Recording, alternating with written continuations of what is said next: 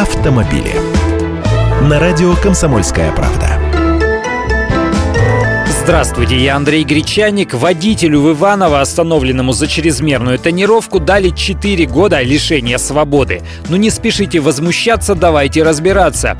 Бизнесмен Манвел Нахапетян ехал на своем Volkswagen Passat, у которого чрезмерная тонировка была на передних, боковых и даже на ветровом стекле.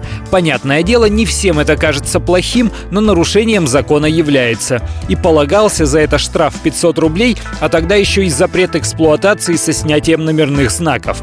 Водитель снимать тонировку на месте отказался, инспектор наклонился скручивать передний номер, и Нахапетян сел за руль своей машины. Дальше идут расхождения. Инспектор утверждает, что Нахапетян наехал на его ногу своей машиной, а водитель говорит, что гаишник на него наехал уже в кавычках, ругался, пнул ногой по бамперу, а потом вызвал скорую и зафиксировал травмы.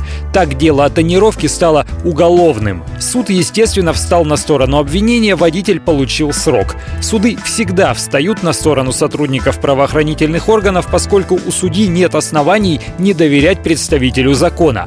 Если предоставить суду достаточные аргументы, например, свидетельские показания и запись видеорегистратора, тогда другое дело. Но если нет таких доказательств, да еще и у человека, чья вина в совершении правонарушения, то есть в нанесении чрезмерной тонировки, например, уже доказана, то с чего бы вдруг судье становиться на сторону правонарушителя? А выводы из всего этого простые. Нарушил, не надо устраивать грызню с инспектором. А для доказательств своей невиновности поставь и включи видеорегистратор.